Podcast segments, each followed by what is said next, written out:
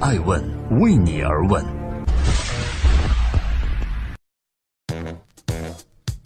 Hello，大家好，二零一八年的五月二十六号，星期六，爱问人物创新创富，欢迎大家的守候。每周六，我们来关注一位女性人物马东敏，一个家长式的人物如何续写《百度传》。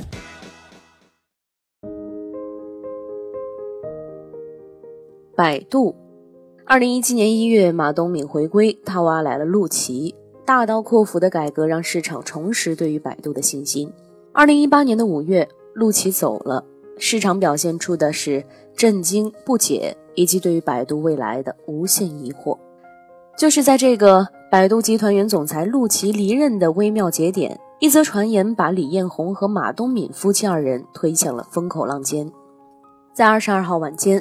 百度发布微博公开声明，请大家不传谣、不信谣，并且附上了谣言本谣，引得各大媒体纷纷转载，使得原本不知情的网友都了解了这则传言，并且越传越广。我们不知道这件事情的真相，我们关注的重点也不在于此。今天我们故事的主人翁呢是马东敏，有媒体曾将他之于百度比作蔡崇信之于阿里，刘炽平之于腾讯。一个家长式的人物，在内外部统筹管理并影响最高决策者。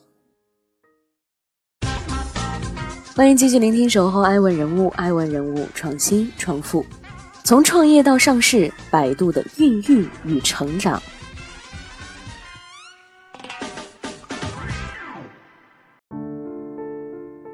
他的故事要与从李彦宏的相识开始讲起。安徽出生的南方姑娘，面容清秀，身形娇小。十九岁，在中国科技大学少年班毕业之后，马东敏前往美国留学，在美国的新泽西州大学一路攻读到生物学博士。一九九五年，留学期间的他结识了同在美国留学的李彦宏。李彦宏对马东敏表达好感时，邮件里对他的描述仅有简短的三个词：有魅力，有知识，大方得体。他们从相识到相知的故事里，包含着很多的浪漫元素：一见倾心、强烈追求、六个月闪婚。在一九九五年的深秋，两人在法官的见证下举行了简短的结婚仪式。略带寒意的深秋，马东敏却穿着盛夏的粉红纱裙，而李彦宏穿的则是出国时戴的旧西装。还不富裕的两个人，在当时相当于裸婚。但是两年之后，李彦宏已经成为了一名硅谷工程师，手握华尔街道琼斯子公司七十余万期的股权。但是马东敏认为他在信息技术领域是顶尖专家，应该独立创业。一九九九年，李彦宏辞掉高薪工作，携搜索引擎专利技术回国创业，并在千禧年的第一天创立了百度。而马东敏则在美国留好退路。成立之初，百度的主要商业模式是给门户网站提供搜索技术。二零零一年前后，互联网的泡沫破灭，各大门户与之决裂，让百度陷入了危机。当李彦宏通过越洋电话向马东敏倾诉的时候，马东敏飞回国了。此次危机使百度转变了定位，由一个技术提供者变为一个面向终端消费者的搜索网站。但是转型之后的百度并没有找到清晰的盈利模式。这对于一个企业而言是非常致命的。广泛流传的版本是，当时的马东敏抛出了一根救命稻草，那就是竞价排名。用历史的眼光去看，今天饱受诟病的竞价排名曾拯救百度于水火之中。到现在为止，竞价排名依然是百度的主要收入来源。所谓成也萧何，败也萧何。李彦宏曾经评价马东敏说：“我属于慢性子，考虑周全了才去做。”但他是个急性子，做出决定会马上行动。公司走向正轨之后，面对要不要上市的选择，李彦宏再次陷入了矛盾。一方面，上市为解决资金问题，让百度脱颖而出；但是另一方面，筹备上市需要一笔数目不小的花费。此外，维护上市公司与股东的关系也是个复杂的问题，稍有不慎就可能要对簿公堂。马东敏并没有立即给出意见，而是陪李彦宏去华尔街走了一遭。华尔街专家的研究结论是，百度符合上市条件，让李彦宏心头的一块石头才落了地。二零零八年的八月五号，纳斯达克的钟声响起。有媒体统计称，百度成功上市的瞬间，有九位亿万富豪、三十位千万富豪和四百位百万富豪诞生。缔造了二十一世纪初的创富神话。庆祝晚会上，李彦宏毫不掩饰地道出：“百度精神里有一种勇气，而我妻子李东敏博士就是这勇气的来源。他总能在关键时刻冷静地提出最勇敢的建议，而事实证明，他的那些充满东方智慧的建议将我引上了正确的道路。”就是这位劳苦功高的马东敏，在二零零七年以后，据称因为家庭和身体的原因退居幕后。欢迎继续聆听《守候爱问人物》，爱问人物创新创富。从 BAT 到 AT，马东敏退居幕后的这些年。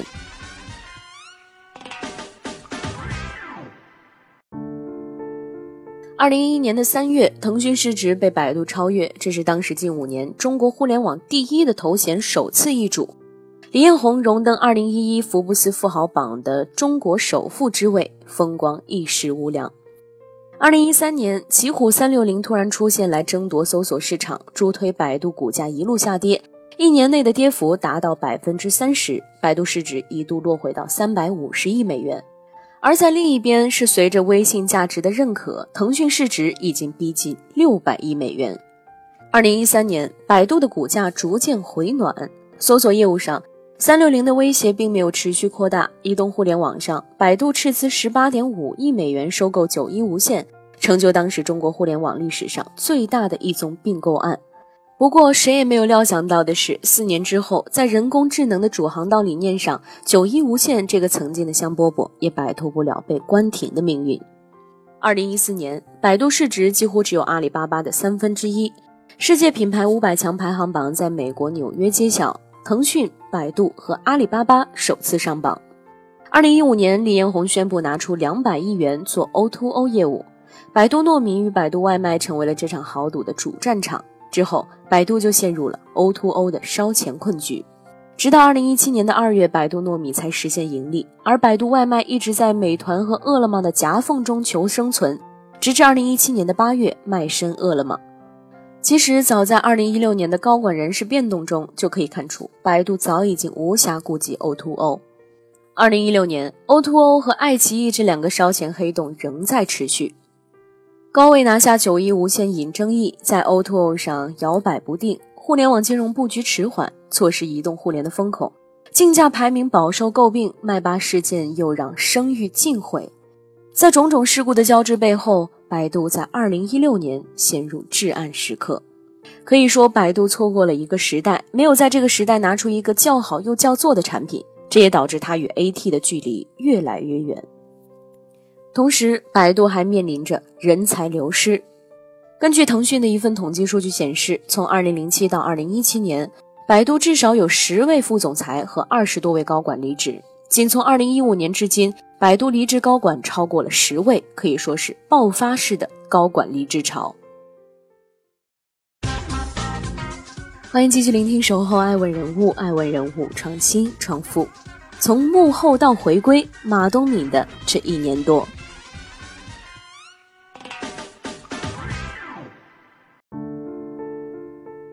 二零一七年初，马东敏回来了，并且挖来了陆琪。他还给自己开启了新的征程，重回百度，拯救百度，振兴百度。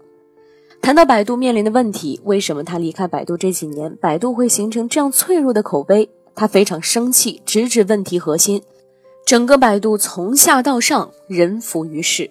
一旦有好的机会，他们立马想的不是执行公司的战略，而是想着跳槽。他们更感兴趣的是和媒体和投资人打交道，并不是关心业务本身。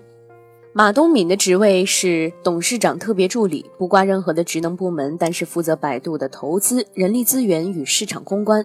而陆琪担任的是百度集团总裁和 COO，主推 AI 业务。各业务群负责人直接向陆琪汇报，而陆琪直接向李彦宏汇报，由此形成了李彦宏、陆琪、马东敏的三角权力结构。但是有媒体评价，陆琪明面上是关键先生，但是李彦宏和马东敏是毋庸置疑的权力最顶层，一个管事儿，一个管钱。马东敏是持股百分之四点六八，投票权占比百分之十五点五的百度股东。虽然这些年一直未在百度任职，但是他是百度重大决策的背后参与者。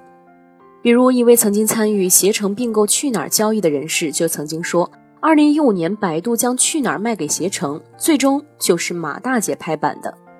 在回归当天的内部会议中，马东明坦言，他喜欢直接坦诚的分析沟通，喜欢建立流程机制，喜欢 timeline 和 deadline。他回归的这一年多，百度重新梳理了战略、组织和业务。在战略上，舍弃 O2O 业务来拥抱 AI 与移动互联网；组织上，撤掉医疗事业部，砍掉百度外卖；业务上，分拆百度金融、百度国际部分业务。改革与马东敏砍掉看不到前景业务的思路不谋而合。陆琪是主要的操刀者，而马东敏是背后的支持者。另一方面，马东明把更多的精力放在了百度战投上。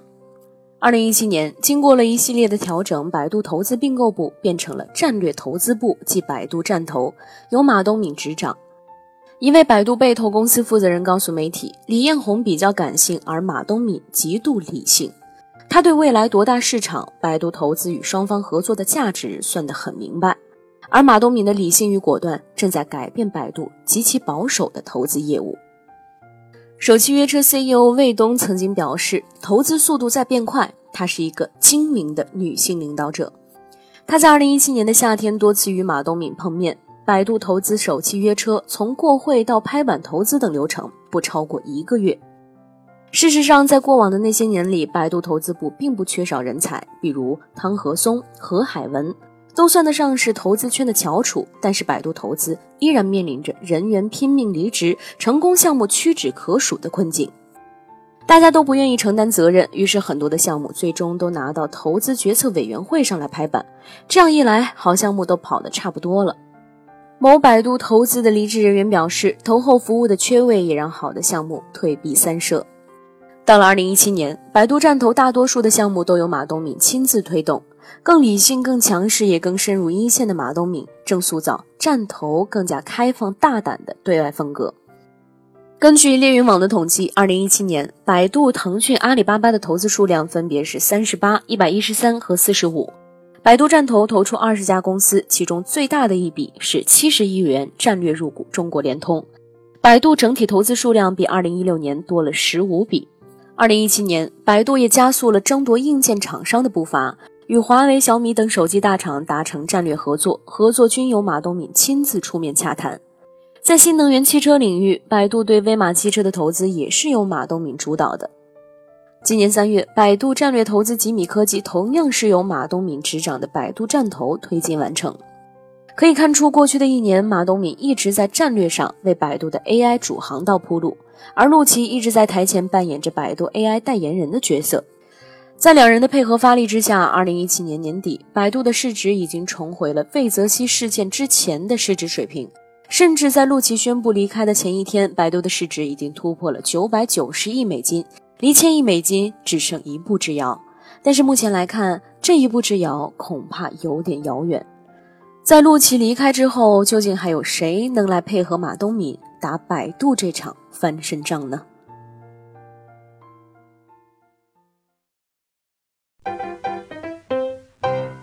爱问是我们看商业世界最真实的眼睛，记录时代人物，传播创新精神，探索创富法则。